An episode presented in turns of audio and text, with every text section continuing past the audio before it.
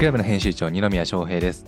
リクラブがお届けするストーリー社長の人生を聞くというテーマで社長の今までの人生や考え方これからやっていきたいことを聞いていく番組です。北海道リクラブスタジオとリモートでゲストをつないで1時間生収録しております。本日のゲストは株式会社マップ経営代表取締役社長の伊藤さんです。どうぞ。はい、よろしくお願いします。そして、あ、皆さんはじめまして、株式会社マップ経営代表取締役の伊藤です。よろしくお願いします。よろしくお願いいたします。あの背景すごいですね。すごい場所から入室いただいてますけど。ありがとうございます。映ってます？映ってます。ちょっと白白くなっちゃってますけど。はい。僕はあの、えっ、と、東京の本社のあのビルが、えっ、と、中野坂上って新宿の裏手にありまして、あの、新宿高層ビルの最後のエリアなので、見晴らしが結構いいところが、あの、オフィスでありましてですね。すごい見晴らしいいですねはい。あっちは今、埼玉方面が映ってるな。なるほどあだからこう高いビルっていうのもこうガーッと空が見えるというかそうですね。そんな中じゃあそれ本社ビルのな何階ですか？これはあの、えっ、と、23階になります。すごい北海道に23階の建物あんまないんで いや素晴らしいですねいや。そんなところから今日は入っていただいておりますけれども、えーまずちょっと僕の方から伊藤社長のプロフィールご紹介させていただきます。はい。はい、改めて株式会社マップ経営代表取締役社長の伊藤正弘さんでございます。2004年新卒でマップ経営に入社。2009年に当時最年少マネージャーに就任。2011年にはマップ経営を退職し、同年プルデンシャル生命へ転職。2015年プルデンシャル生命を退職され、えーその後、2000あ会計事務所へ転職されてますね。はい。その後、2019年、会計事務所を退職され、えー同年、マップ経営に復帰ということで、その後、2022年には、えー完全に一人体制の代表、取締役社長として、現在に至っております。ちょっとあの、理由とかもいろいろいただいてたんですが、ちょっと割愛して、後ほどいろいろ聞こうかなと思っておりますんで、まあ、そんな伊藤社長なんですけれども、まだ僕ごめんなさい。マップ経営のことあんまりまだ分かっていないので、えーマップ経営のことと、あと伊藤さんについてちょっと簡単に自己紹介いただけると嬉しいです。あ、ありがとうございます。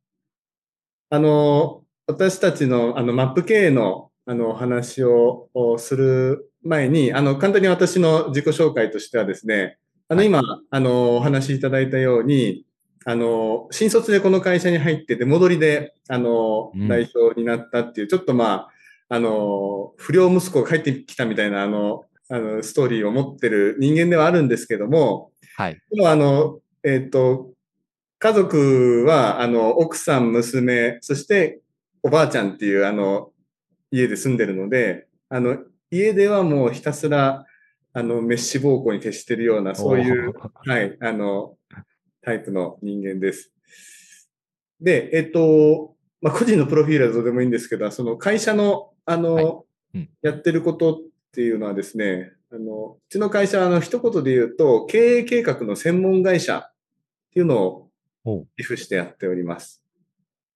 あの、経営計画っていうのは、あの、あまりこう、皆さんき耳慣れない、あの、人も多いと思うんですけども、そうですね。あの、会社の経営をしていくために、どんなプランでやっていこうかと、これをまとめたものを経営計画と言うんですけども、はい、はい、はい。上場企業だったらもう、あの、義務化されてるので当たり前にやってるんですけども、まあそれらをですね、中小企業に向けて、あの、この経営計画という仕組みを、あの、広げていこうと、こういうことを専門でやってる会社になります。あの、いいですか？ちょっと口を挟んでも。経営計画って、あの、それだけを専門にしてる会社ってあるんですか？ないんですよ、経営計画一本でやってる会社って。ええやっぱ珍しいですし、あんま聞いたことがなかったので、あの経営コンサルティングとかだとよく聞きますけれども、経営計画を専門に？そうなんです。あの、私たちがよく経営コンサルティングと、あの、一緒くたにこう、はい、はい。見られてしまうのもあるんですけども、あの大きな違いっていうのは、あの経営コンサルタントの方たちは得意な技を使って、ピンポイントで会社をあの自分たちの能力を持って支援していくと。ああ、なるほど。そういう。プロのコンサルタントって世の中にたくさんいるんですけども、私たちは、あの、そういうう能力はないですから、あの、経営計画を中小企業の経営者のた方たちが自分たちで作りましょうと。そのやり方、ツール、それを、あの、お伝えしている、そういう会社なんですね。ええちなみに経営計画って、ごめんなさい。あの、すごくバカな質問になってしまうんですけど、経営計画って簡単に言うとど、どんなものですか？あの、経営計画はですね、はいあの、こんなことが書かれてるんですよ。経営計画書の中に。まず、あの、会社の経営理念。はい。うんうんうん。うちの会社はこうですと。まあ、マップ経営であれば、中小企業の輝く未来を創造するっていう経営理念があるんですけども、はい。あの、これがバーンとまず書かれていて、うんうん。そして、あの、会社の方向性が書いてあります。うちの会社は今後こういうビジョンでやっていきますっていうのが。で、えー、あと3つ書かれていることがありまして、はい。その中で具体的な事業領域ですね。うちの会社ってこういう事業をやって、やって、あの、成長していきますよっていうのも書かれていますうんうんうんあとは、具体的な数値計画。1年後、いくらの売り上げになって、利益はこれぐらいで、5年後、いくらの売り上げでこれぐらいになってるっていうのがですね、数値で書かれていて。最後に、行動計画ですね。それを達成するために、具体的に何やるのかっていうのが整理されていると。うんこの経営理念、方向性、そして、えー事業領域、数値計画、行動計画、この5つが書かれているものが経営計画書になります。その経営計画書、今理解できたんですけど、それを作るで終わるんですか？それとも、その作って実行までやるんですか？いい質問、ありがとうございます。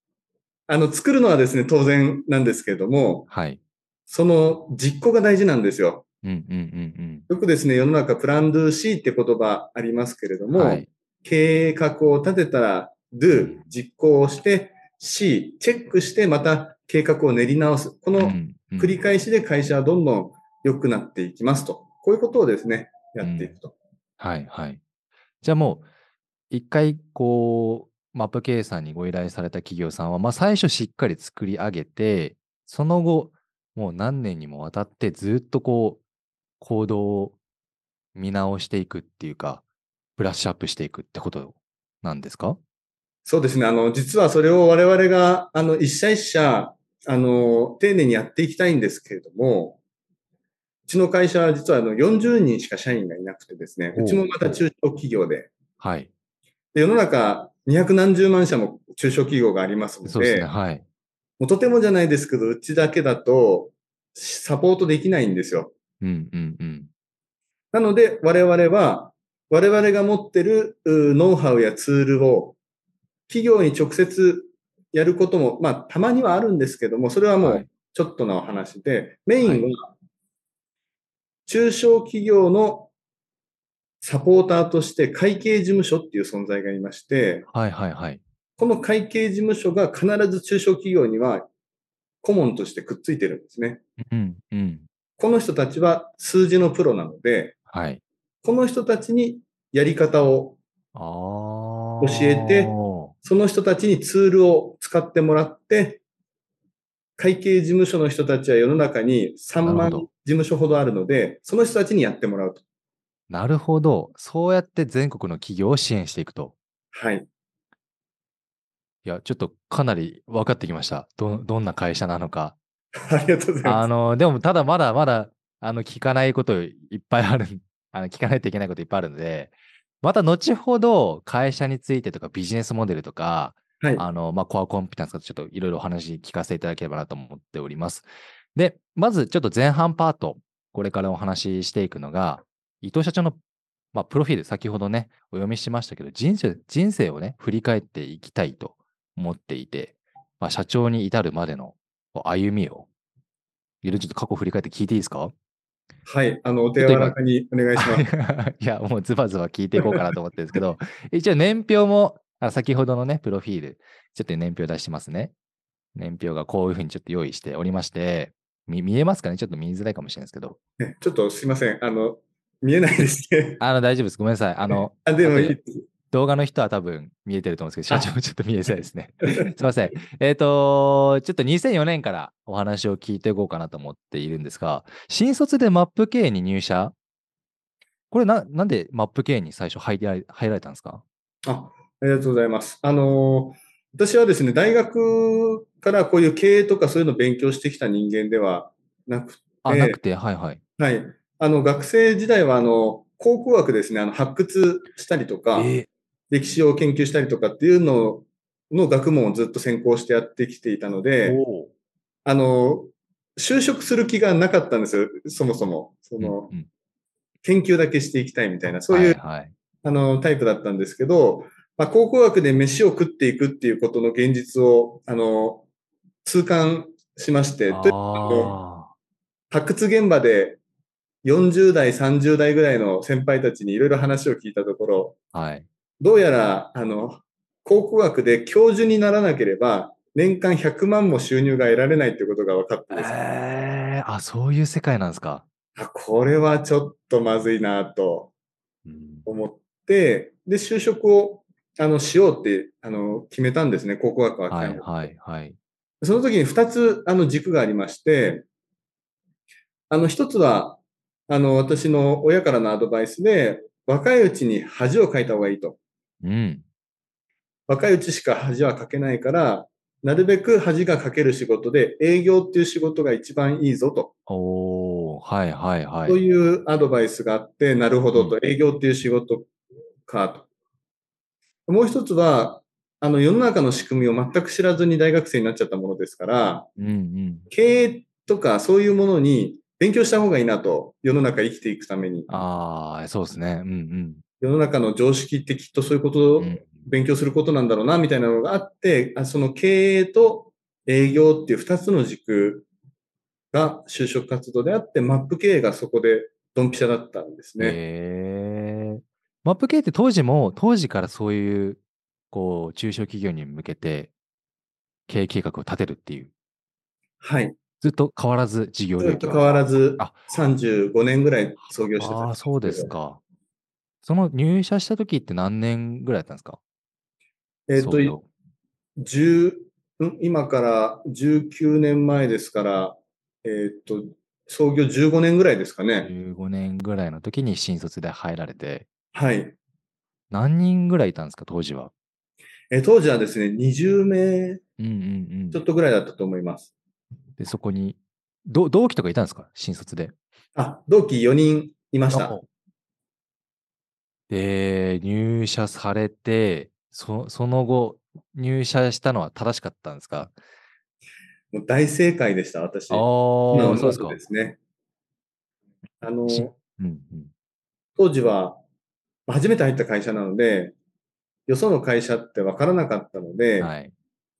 あの、この経営計画っていうものの価値を知らなかったんですね。うんうんで、あの、世の中中小企業たくさんあって、全国の会社の99.5%中小企業なんですけど、うん。はい。その中で経営計画を立ててる会社っていうのは、ほんの一握りなんですよ。あ、そう、そうなんですか。はい。多分10%あればいい方だと思うんですね。で、私がたまたま入った中小企業、このマップ経営は経営計画の専門会社なので、当然自分たちも経営計画を立てて、従業員、まあ我々社員に発表して、うん。毎月計画と実績をこう比較しながら、うん。足をこうしようっていうことをやってる会社、それを当たり前の文化としてやっている会社だったので、うん。そこをですね、私は新入社員で入った時は、世の中の会社全部やっぱこういうのやってるのかなぐらいに思ってたので、あんまりこうありがたみ感じなかったんですが、今思うとすごくラッキーな会社に入ったなと思います。ええまあそう、僕がいた会社も半分半分でしたかね。あの、僕も転職何回かしたの、してるんですけど、やっぱあるメリットって何、何なんですかね？あの経営計経営計画があるとですね、あの、まず、社長の頭の中に大体あの、経営計画の土台があって、はい。ほとんどの会社は、社長が頭の中にはあると。うん。だから会議とかで、こうしよう、ああしようって口では言うんですけど、あの、それが社員はいまいちピンとこない。うん。これが経営計画があることでクリアになって共有するあことができるっていうことと、もう一つ、ーはい。あの、経営計画っていうのは、計画っていう言葉の通り、経営の未来をこう表現するものなんですけども、あの未来って誰にもわからないことうん。だし、あの予測不可能な今時代ですから、はい。あの作っても意味ないんじゃないのっていう話もあったりするんですけど、うーん。予測が不可能だからこそ自分で決められることなんですよ。自分たちがこう。なりたいと。はい。こうありたいってことが描ける。で、現実、今、現状はこうで。はい。で、あるべき姿、経営計画に記されている目標がこうで、うんこの差どう埋めるのっていうのを未来から逆算してうーん。をアクションできるので、これが経営計画のもう一つの価値かなと。あ、め、すごくわかりやすくて、やっぱこう、な、ないと確かに、こう、社長の決定、意思決定が、こう、降りていかなかったりとか、な、なぜ Y でなんか止まっちゃうとか、まあよくあると思うんですけど、まあそういうものをじゃあ、この新卒時代からもう刷り込まれていたというか、当たり前に実践されていて、そして営業してたんですか、これは？私は最初、あの営業、職。だったので、この経営計画を世の中に広げるっていうのを直接やってました。ちなみにど、どういう営業スタイルだったんですか、当時は？当時はですね、その会計事務所に、あの、うちの経営計画を立てるシミュレーションソフト、これを自社で開発してるんですけど、はいはいはいはい。これを、あの、販売しに、まあ飛び込みはほぼないんですけども、あの、当時やってたのは、セミナーを開いて、で、そこに集客して、ああ、なるほど。で経営計画の必要性を感じてもらった会計事務所の方たちに導入してもらうみたいなるほど。基本じゃあ営業先、取引先のメインは会計事務所な。メイン会計に事務所なるってことですね。はい。で会計事務所が使っていって、どんどんどんどんそれが会計事務所のじゃあ取引先が何何十社って何百社ってあると思うんですけど、そこに広まっていくと。はい。あーす、すごい仕組みですね。それも。で、2009年に当時最年少マネージャー就任、ちょっと年表出しますか。そうですね。5, 5年でなったって書いてるんですけど、管理職。はい。あの、マップ経営はですね、その、えっ、と、年功序列っていう考え方が昔からなくて、ああ。あの、能力主義を、あの、ずっとやっていたんですね。うんうんうん。で、あの、若いメンバーでも、あの、頑張ってる人間がいて、そして会社に今必要とするポジションがあれば、うんうん、結構抜擢登用をする、そういうあの文化があってですね。で、当時私は、あの、それで選んでいただいたというところがありますね。こう、そその時何何歳ですか ?25 歳とかそういうえっと、何2009年なんで27歳27歳でですかね。はい。マネージャーになり、まあまあ、ってことは大活躍していたと思うんですけど、その当時、え営業のやっぱ数字が良かったんですか？それは。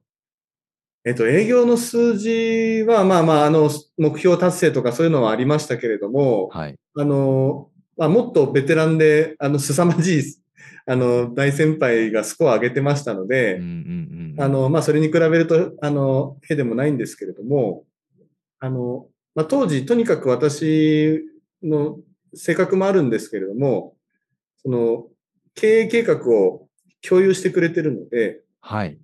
それに対して、あの、自分たちが今、こうあるべきなんじゃないかとか、こういうことをやりたいんだとか、そういうことは結構会議の中でも、あの、うるうるさく結構発言してたので、まあ、うるさいからもう入れ、あの、マネージャーで幹部に、管理職に入れちゃえみたいなのはあったのかもしれないですね。なるほどね。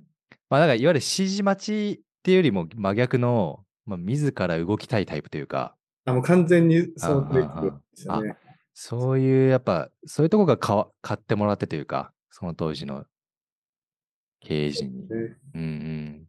でも、その後、その後2年で辞めてしまわれるんですよね、これ。はい2011年に転職されていて、プルデンシャル生命。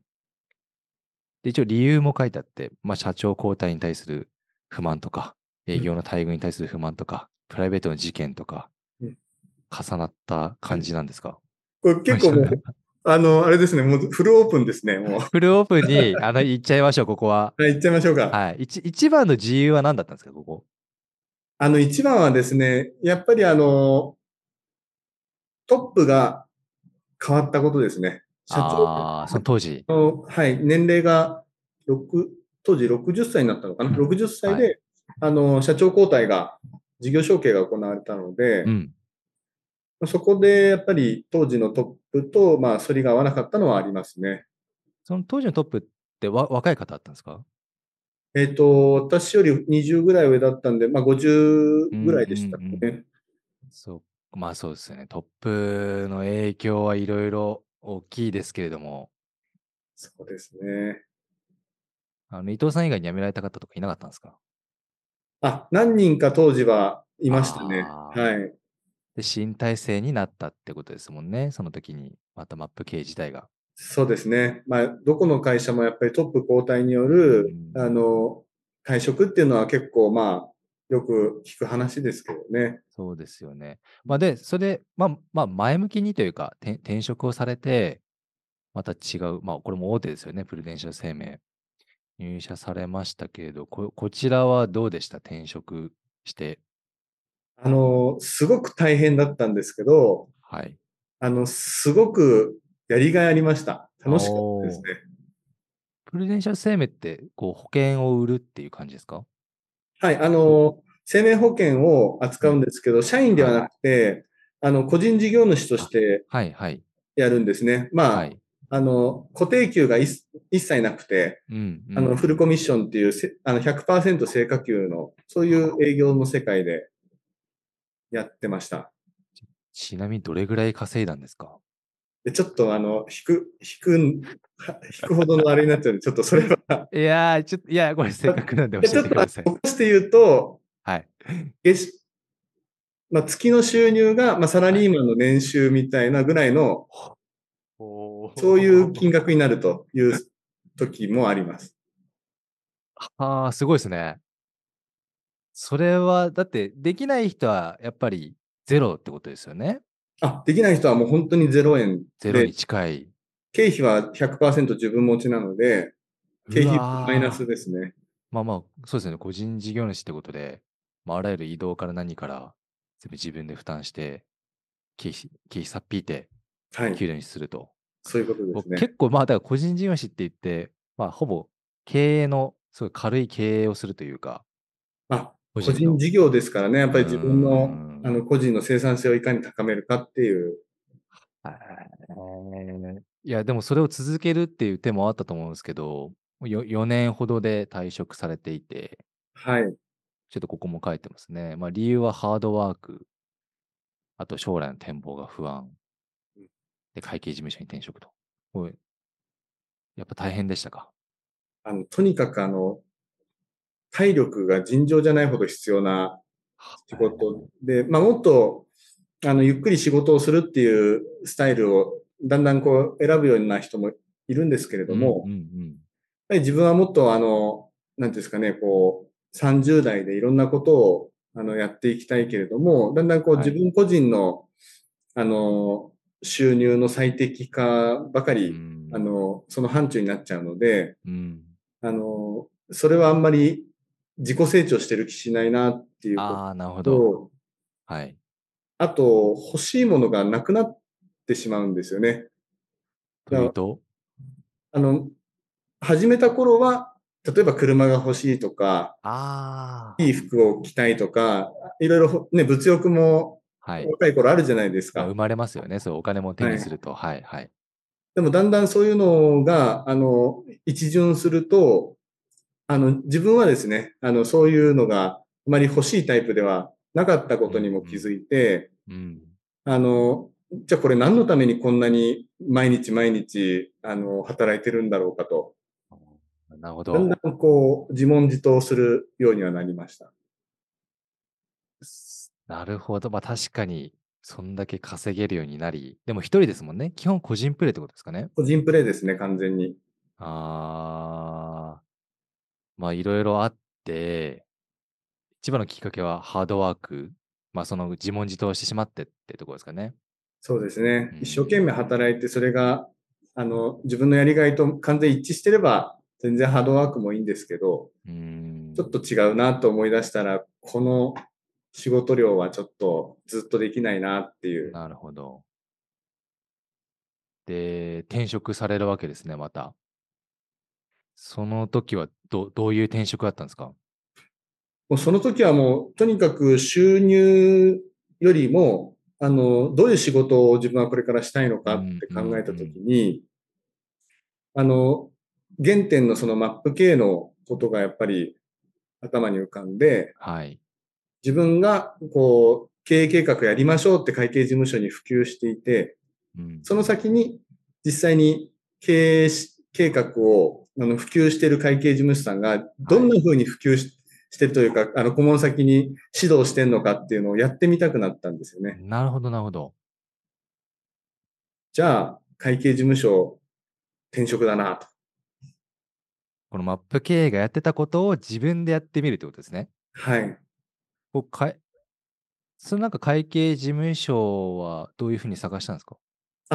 あの、もともと自分の、あの、マップ経営時代のお客さん、じゃあ結構慣れ親しんでいるところに。そうですね。そこに、あの、まあ、うちの考え方も分かってるし、うん。じゃあそこに行こうと。これ年収はやっぱ下がりましたか？もう、あの、普通のサラリーマンの一旦。いや、そうですよね。そうです。いや、でもそれをしてでも選んだわけですもんね、そっちの世界を。そうです。また戻ってくるというか。でもすごい、あの、急に土日が休みになったりとか、ああ。9時で、あの、お家に帰れるとか、まあ当たり前なんですけども、うんうんうん、あの、それにすごい幸せをしばらく感じてましたね。やっぱ一回そういう経験、まあね、良くも悪くもいろいろあると思うんですけど、まあこれで一回まあ普通の会社員というか、会計事務所。会計事務所はどどういう仕事をするんですか？あの、会計事務所は、あの、大きく2つの仕事があってですね、はい。あの、会社の利益計算の代行とほ税金計算の代行、この2つが会計事務所のメイン業務なんですよ。う。はいはいはいはい。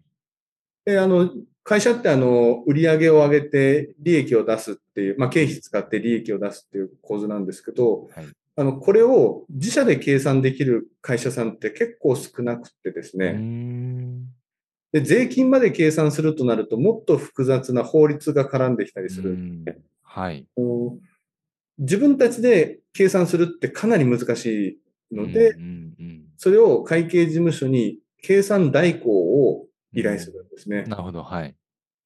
で、まあ、会計事務所はそういう仕事をメインで、あの、やっているんですが、はい。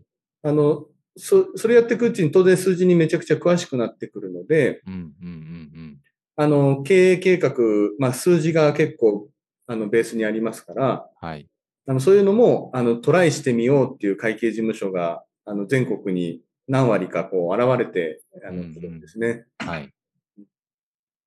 なるほど。いや、でもこれ確かに会計の知識とかあると経営に対してすごく、まあ、深くなるというか、そうですね。表表面上だけじゃなくてですね、いろんなコスト面の理解とか、あると思うんですけど、これは、4年ほどいたんですかね？はい。4年ほどいて、あの、まあ、もちろん基本的なその、あの、毎月の、おけ利益計算して、はいはい決算書を作ったり、うん税金計算したりとか、まあ、そういうのも、あの、基本的な業務っていうのは経験しましたけれども、はい。あの、やっぱりこう、一番やりたかったこの経営計画を顧問先さんに指導していくっていう仕事の、こっちの領域、あの、結構やってましたね。で、また戻ってきちゃうわけですね。一番最初のマップ経営の。そうなんです。原原点の仕事に戻ってきちゃうわけですね、これ。結構じゅ10年ぐらい一回遠回りしてるんですかね、これ。そうですね計算したら8年とか。2011年に辞めて、19年なので、そうですね、は8年。いや、これちょっとこっからいろいろ聞きたいことがまた増えるんですけれど、これも戻るっていうのは、結構、まあ、戻りづらくなかったんですか？あのですね、えっ、と、2000、まあ、普通に考えると戻りづらいんですけども、はい。あの、いろいろ事件があのあってですね、言える範囲ですかそれ。聞いてもいいですか？あの、もし最悪、あの、カットしてください。あ、わかりました。じゃあカット前提で聞きましょう。はい。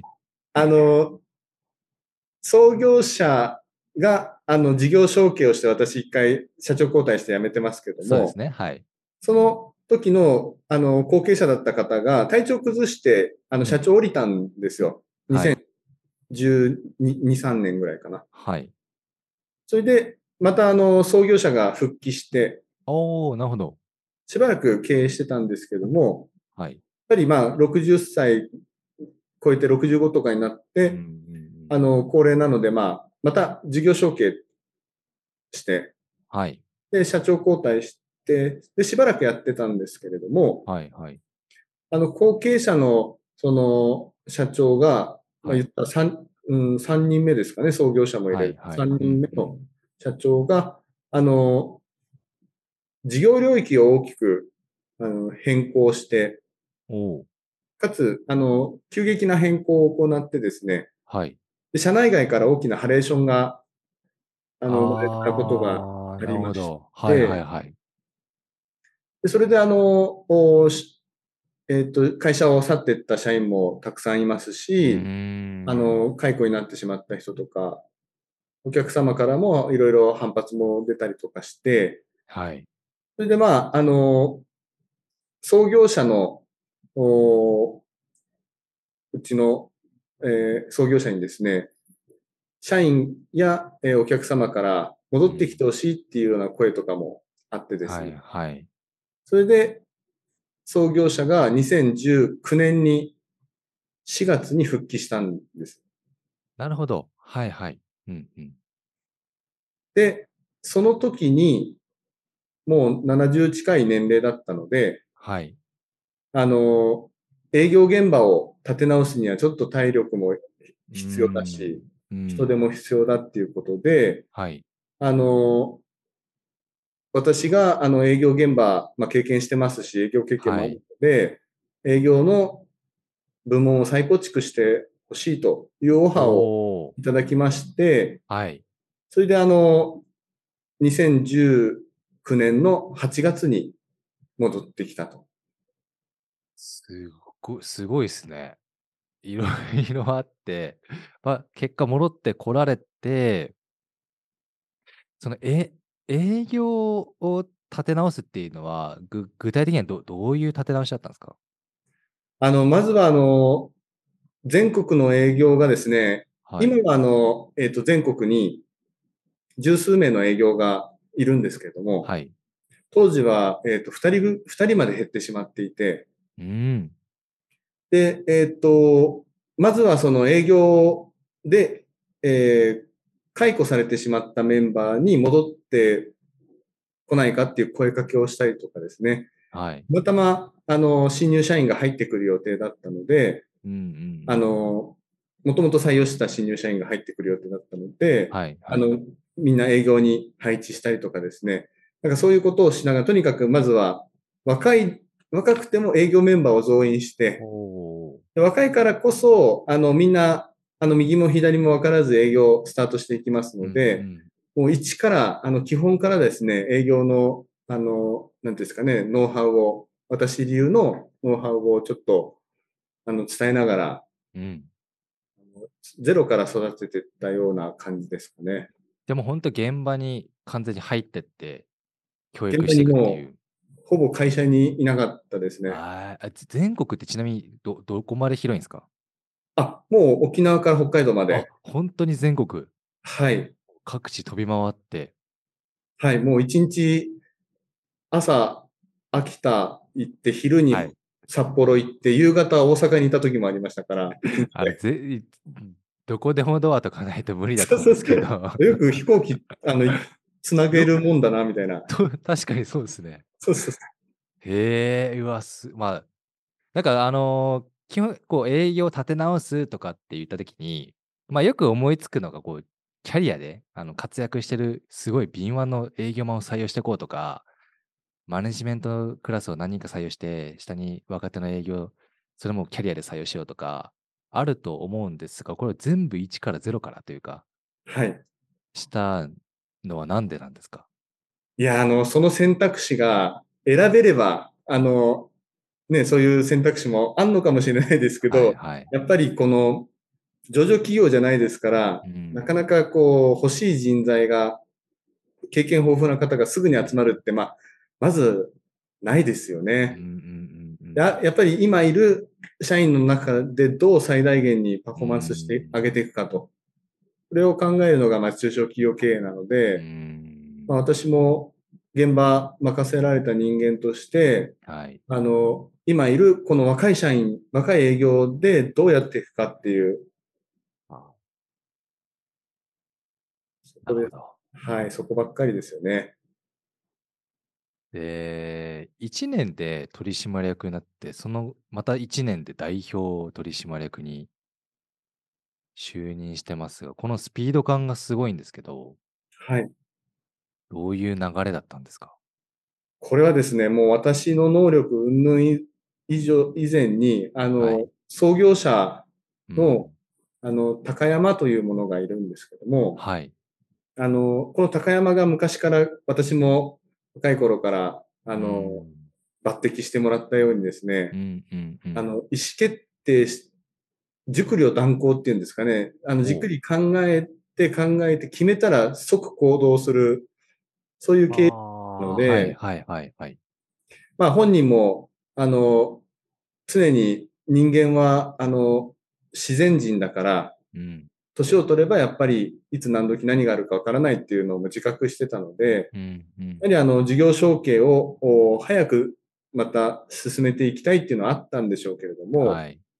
でもそれにしたって、あの、また失敗してはいけないっていうのはあったでしょうからう、んかなり慎重にいろいろ考えながらだったと思うんですけど、決めたら、はい早いですね、行動が。なるほど。そこでバーッとじゃあ、社長をやってくれないかって話になっていったと。はい。まあ、やっとね、これで、あの、現現在にすごく近づいてきたというか、あの、あの、ようやく社長になった話を聞けるんですけれども、これ、社長になって、これ、マップ経営を、まあ、伊藤さんの代で、かこうしたいとか、なんかそういうのは決めたんですか？あ、そうですね。あの、まずあの、マップ経営は、あの、経営計画、これをですね、その創業者の高山が原型をあの構築してくれたんですね。はいはい。ただこれはまだまだ全国の中小企業に広がってるとは言えないぐらいの状態なので、まず私の代であの絶対にやりたいことは、うん。中小企業、ここにですね、この経営計画の仕組みをもっとたくさん広げていきたいと。うんうんうん。我々は、あの、中期ビジョンっていう形で、はい。あの、裾野を広げるっていうことをですね、あの、ん社員にあの発信してまして、はい。この経営計画っていうものを世の中にどんどん広げていくために、うん。中小企業にダイレクトにドンっていうのがうち手数が足らないので、裾野を広げるようにですね、会計事務所にアプローチしていきながら、どんどん下にこう、中小企業に広げていくようなことを確実に、あの、私の代でやっていきたいと。いうふうに、あの、ビジョンを打ち出しています。あの、まあ、経営計画のプロだと思うんで、数字ももちろん作られていると思うんですけど、今現状、まあ、社長になる前まで、どれぐらいの、この、パートナーというか、会計事務所さんいて、はい。これからどれぐらいしていきたいとか、なんか計画あありがとうございます。あの、今ですね、私たちのお客様約700会計事務所。700。はい。はい。で、マーケットでは、あの、まずは一次マーケットで、おそらくですね、あの、えー3000事務所ほど、こういうものに興味のある会計事務所っていうのはいると思ってるんで、まだまだこのマーケットは広がるなと思ってます。うんまあただ世の中3万事務所あるうちの、こういうものに関心持つ事務所っていうのは10%ぐらいかなと思ってるんですけども、はい。はい。でそこに対して、えっ、と、今700、はい。5年後には1100まで広げると。おー。2倍以上。はい。うんこれが、あの、一応数字で、あの、経営計画書に、あの、載せてまして、はい。自分たちでそれをを達成しようと。結構地道な作戦とか立ててるんですかね？あ結構もう、あの、地道な作戦を立ててますね。いや、これ、あの、僕みたいな、こう、わ若い人とか、若い経営者とかって、結構大きい数字を立てがち。あの、1万社だとか、あの、10億だ、100億だみたいな立てがちだと思うんですけど、そういう人も多分もちろん見てきたと思うんですが、やっぱこう地道が一番ですかね。あの、会計事務所1100あると、はい。その先に顧問先さんがアベレージで100件あったとすると、はいはいはい。11万社のマーケットがすごい。はあ。るんですよ。うん。あの、中小企業の件あの社数で言うと。はい。まあ、そこ全部に、あの、提供するとは思えないんですけれども、うんでも少なくとも、あの、何万社っていう世界は可能性あるなって思ってます。本当そうですね。ちょっとあの、話、一旦ちょっとみ未来の話もおっしゃったんですけど、一回マップ経営の改めて、こう、強みとかビジネスモデルとか他に真似できないこととかちょっといろいろ聞いてみたいんですけど、いいですか？はい。すまあその、今フォーカスしてるのが経営計画、経営のシミュレーションとか、そういういろいろやられていると思うんですが、一番こう強みにしているものって何なんですか？あの、我々の会社の一番の強みは、やっぱりあの、商品力ですね。あの、今おっしゃっていただいた、あの、経営シミュレーションソフト。うん、うん。これがですね、あの、なかなかよそでは作れないソフトをうちは作ってます。ちょっと今ホームページ見てたんですけど、これどどういうものなんですか？難しい言葉を使わずに表現すあ、るいや、と難しくていいですよ。難しい言葉使っていいです。あの、全然、はい。これ聞いてる方は理解できる人もいると思うんで、あ、本当ですか。はい。あの、経営計画を立てるときに、はい。あの、過去の自分たちの会社のうん。うん実績をベースに、はい。これから先こうなるよねって予測する立て方もあるんですよ。はい、はい、はい。これは、あの、Excel でもできます。はい。過去の数字並べて、えその、その通りにこう、まあ、作体比みたいな感じですね。はい。はい。うん。けど私たちが大事にしているのは、あの、過去からの分析、そういう立て方ももちろん、あの、参考資料にはなりますけれども、はい。一番大事なのは、冒頭で言ったように、あの、未来って自由なんですよ。うん。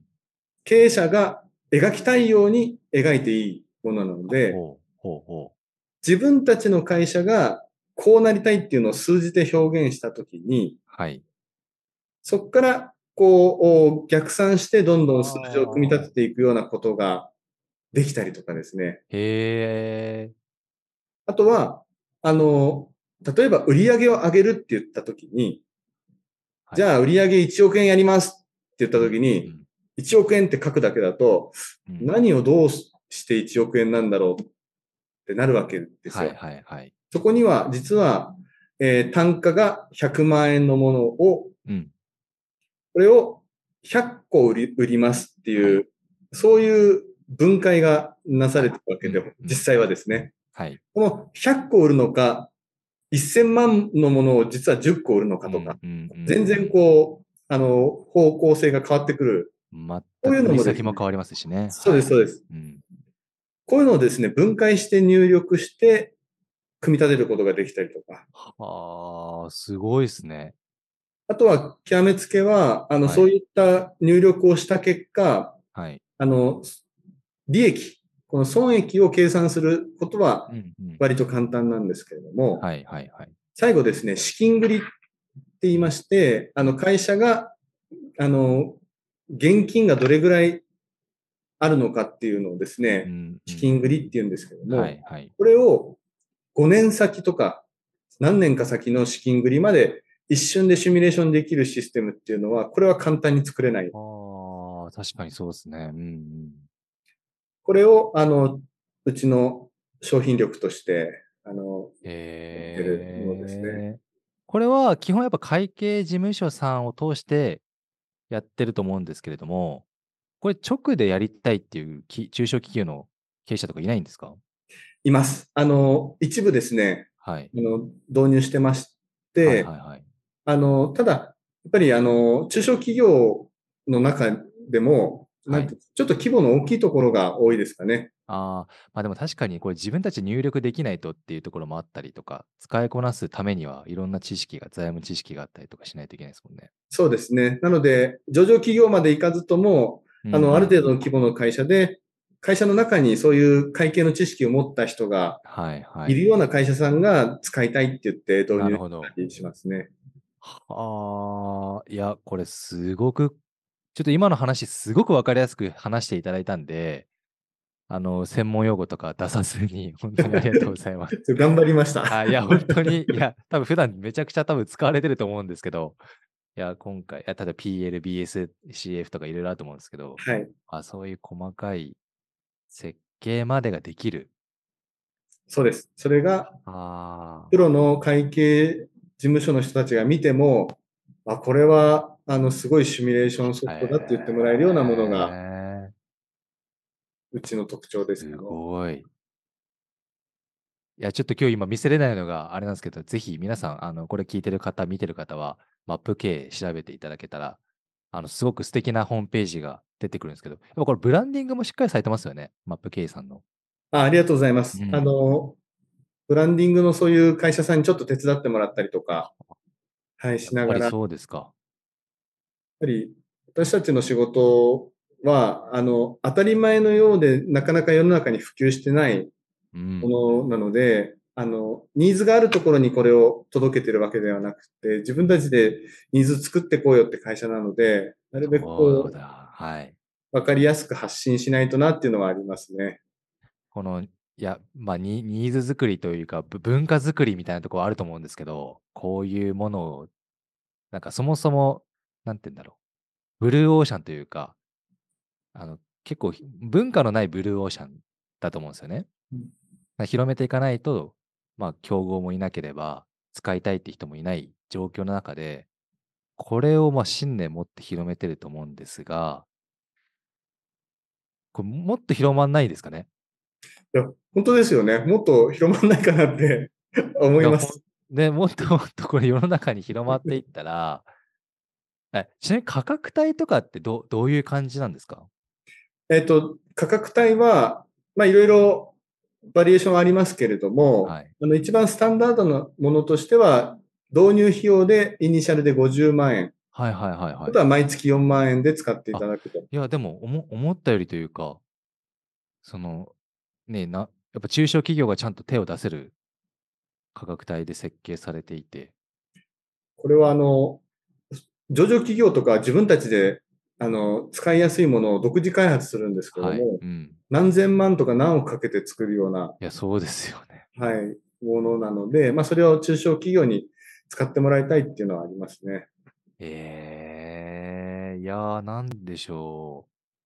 経営ってね、まあいろんな問題起きたりとか考えないといけないことたくさんある中で、まあ、こういうパッと数字がこううまく見えるものとか、これをやっぱりひ人が作るとなるとすごい労力かかると思いますし、あのーまあ、すごい知識ですね、財務知識が必要になったりとかすると思うんですけど、まあ、これ会計事務所と組んでるっていうのも非常にこう目目の付けどころがすごいなと。ありがとうございます。まあ、創業者が目をつけたすごいですね。で、それをね、伊藤社長がさらに1500社の会計事務所と手を組むっていうところを目標にされていて、なんかさらにその未来、いや、未来はなかなかね、作るものって言ってたんで、あの、見えない部分もあると思うんですけど、その先ってどうなっていくですかね？ありがとうございます。あの、さらに先を想像すると、はい。あの、経営計画って本当に会社を経営する上で、私は必要なものだと思っているんですよ。はい。これがなければ、いわゆるどんぶり経営で、うんあの、当てずっぽうで経営していくみたいな、行き当たりばったりみたいな経営になるので、はいや。っぱり、社員はそこに人生預けられないじゃないですか。うん。でやっぱりそこは、あの、どこの企業にも、お大なり小なり関係なく、あの、経営計画ってあるべきだなと思っているので、はい。今、あの、世の中の会社は、決算書を作っていくっていうことは、法律で決められてるんで、ルールで決められてるんで、はいうんうんうん全員やるんですよ、全社。はい。うん。だけど、経営計画もやっぱり、すべての会社が、もう義務化されてもいいなっていうぐらい、こう、思ってるので、まあ、そんな世界が、あの、出たときに、実際にできそうなツール、できそうなノウハウ、これが、うちの会社であるっていう状態、はい。そういうふうになったらいいなと思ってるので、なんかそういう働きかけとかも今後、長期あー、それはかなり長期的な視点ですけども、できたらいいなとは思ってますけどね。これでも行政とか巻き込んで、いやなんか最近だとまたインボイス制度とかいろいろあるじゃないですか、そういうのもうん。なんかちょっとずつこう国も変わってくる部分あると思うんですよね。だから、この考え方がこう義務化されたらそれはそれで、日本の経営、中小企業の経営もね、安定するといいなと思ったりしますし。そうですね。うーん。っていうのと、あとマップ経営としての、まあそこまでそのすっごい先じゃなくて、中期ビジョンみたいなのって、なんか考えられたりしてるんですか？あの、マップ系の中期ビジョンは先ほどちょっとお話しした、はいはい。あの未来会計っていう言葉をうちちょっと使ってるんですけど、はいはい。あの、ちょっと専門的な言葉になっちゃって申し訳ないんあ、ですが、全然いいですよ。はい。まあ経営計画とイコールで考えていただいてもいいんですが、うん、未来会計の裾野を広げるっていう中期ビジョうんンを、うんうん。あの打ち出しているので、はいまあ、。先ほどの、あの、えー今から5年後には、会員を1100事務所と、そしてうん300 300社の企業に直接導入、うんうんこれを狙っています。さらに、えー会計事務所のスタッフの方たちがうん。訪問先に提供できるように、うちの提供しているあの研修会があるんですけども、はいはい。そこに1600人参加してもらおうと。お要は使い手、担い手を増やしていこうとですね。はい。なるほど。うん。でその先に、えー中小企業に、まずは、えー最低でも2000社仕組みを、あの、うちの中でやっていこうと。マップ経営の中でうん2000社が経営計画を立てるような仕組みを提供していこうと。ただ、我々の見えないところではもっと何万っていう会社が実際は提供を受けれるような、そんな環境あで、最後に、かあの、そのビジョンの中で掲げているのは、それらを全部仕掛けていくのはうちの社員、今は40人ですけれども、あ。うん。これから54名に5年後増えていくんですが、はい。その50名を超えるメンバーが、こういう概念、経営計画大事だよっていう概念を一人一人が語って、専門的な知識も持ってるような、そういう専門家集団を社内では作っていきたいなと思ってますね。これちょっと採用にもつながってくる話だと思うんですけれども、あの、まあ、ちょっと、ちょっと、僕ちょっと一瞬思ったのが、54名とか1100とか、これ、かなり細かく数字分けてるじゃないですか。はい。それやっぱり、あれですね、マップ系らしいというか、全部その数字に落とし込まれてるというか、こうなってたいからの計算上がそうなってるわけですね。私たちがこうしたいから、社員は54人必要なんだと。これで100とか50とかじゃなくて54っていう数字がね、またね、あの特徴的なんですけど、なんかこう、専門知識ない人の方が圧倒的に多いと思うんですけれども、そういうのを教育体制をしっかりするとか、ナレッジ共有していくとか、そういうことなんですかはい。あの、まずは、あの、簿記の知識は、あの、最低限必要なので、うんうんうんはい。まあ入社前とか、入社が決まったら、あの、簿記3級っていうのは受けて、取ってもらいますけども、はい。あの、社員あ、入社してからはですね、えー毎月毎月、こう、全社会議をやっているんですが、うんまあ、その後に、あの、ナレッジの研修を、あうのん、社員の講師が、あの、全社員向けにやってくれたりとか、はい。あと定期的に全社研修っていうのも、あの、やったりですとか、うん。あと部門ごとに、あの、部門長の判断でいろんな研修を、あの、展開してくれてたりしますね。なるほど、なるほど。まあ、しっかりとそういう、まあ、土台作りをしていきながら、誰が来ても活躍できる会社っていうところを作っていく感じですか？はい。うん。なんか、ちらっと僕、事前の情報で、終身雇用を目指していきたいみたいなのを聞いたんですけれども、はい。結構今の時代とちょっとギャップがあるというか、そうですね終身雇用ってあ。まりなかなか聞かなくなってきましたけども、そこはなんでなんですか？あの、私はその経営者になった時に、うんあの、マップ系のさっきのごたごたでですね、人、うちの社員が多く失われてしまったのを見てきて、この会社に入ってきてるんですね。はい。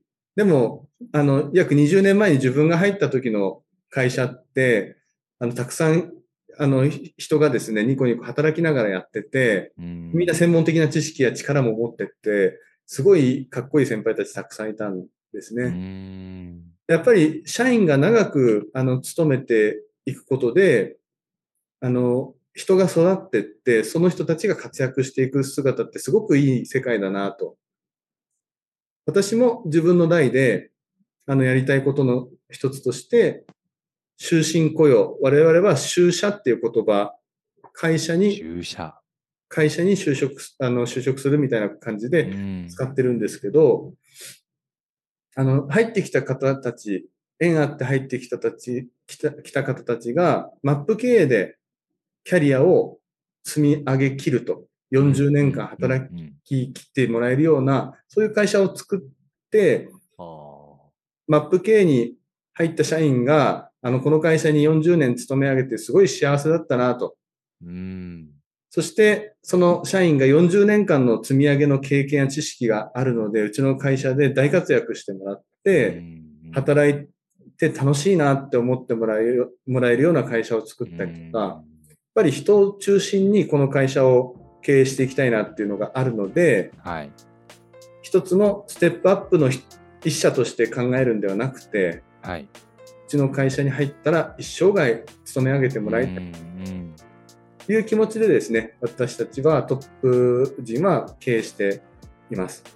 いや、非常に、でも、マップ系入ったら、こう、いろんな経験、知識、経営だけじゃなくて、営業からいろんなこと経験できると思うので、いや、すごく充実した、こう、会社なんじゃないかなと、ちょっとお話を聞いていて思いました。あっという間の、あっという間の1時間でした。え早いですね。こんな時間なんです。はい。ええということで、本日は株式会社マップ経営の代表取締役社長伊藤さんでした。ありがとうございました。ありがとうございました。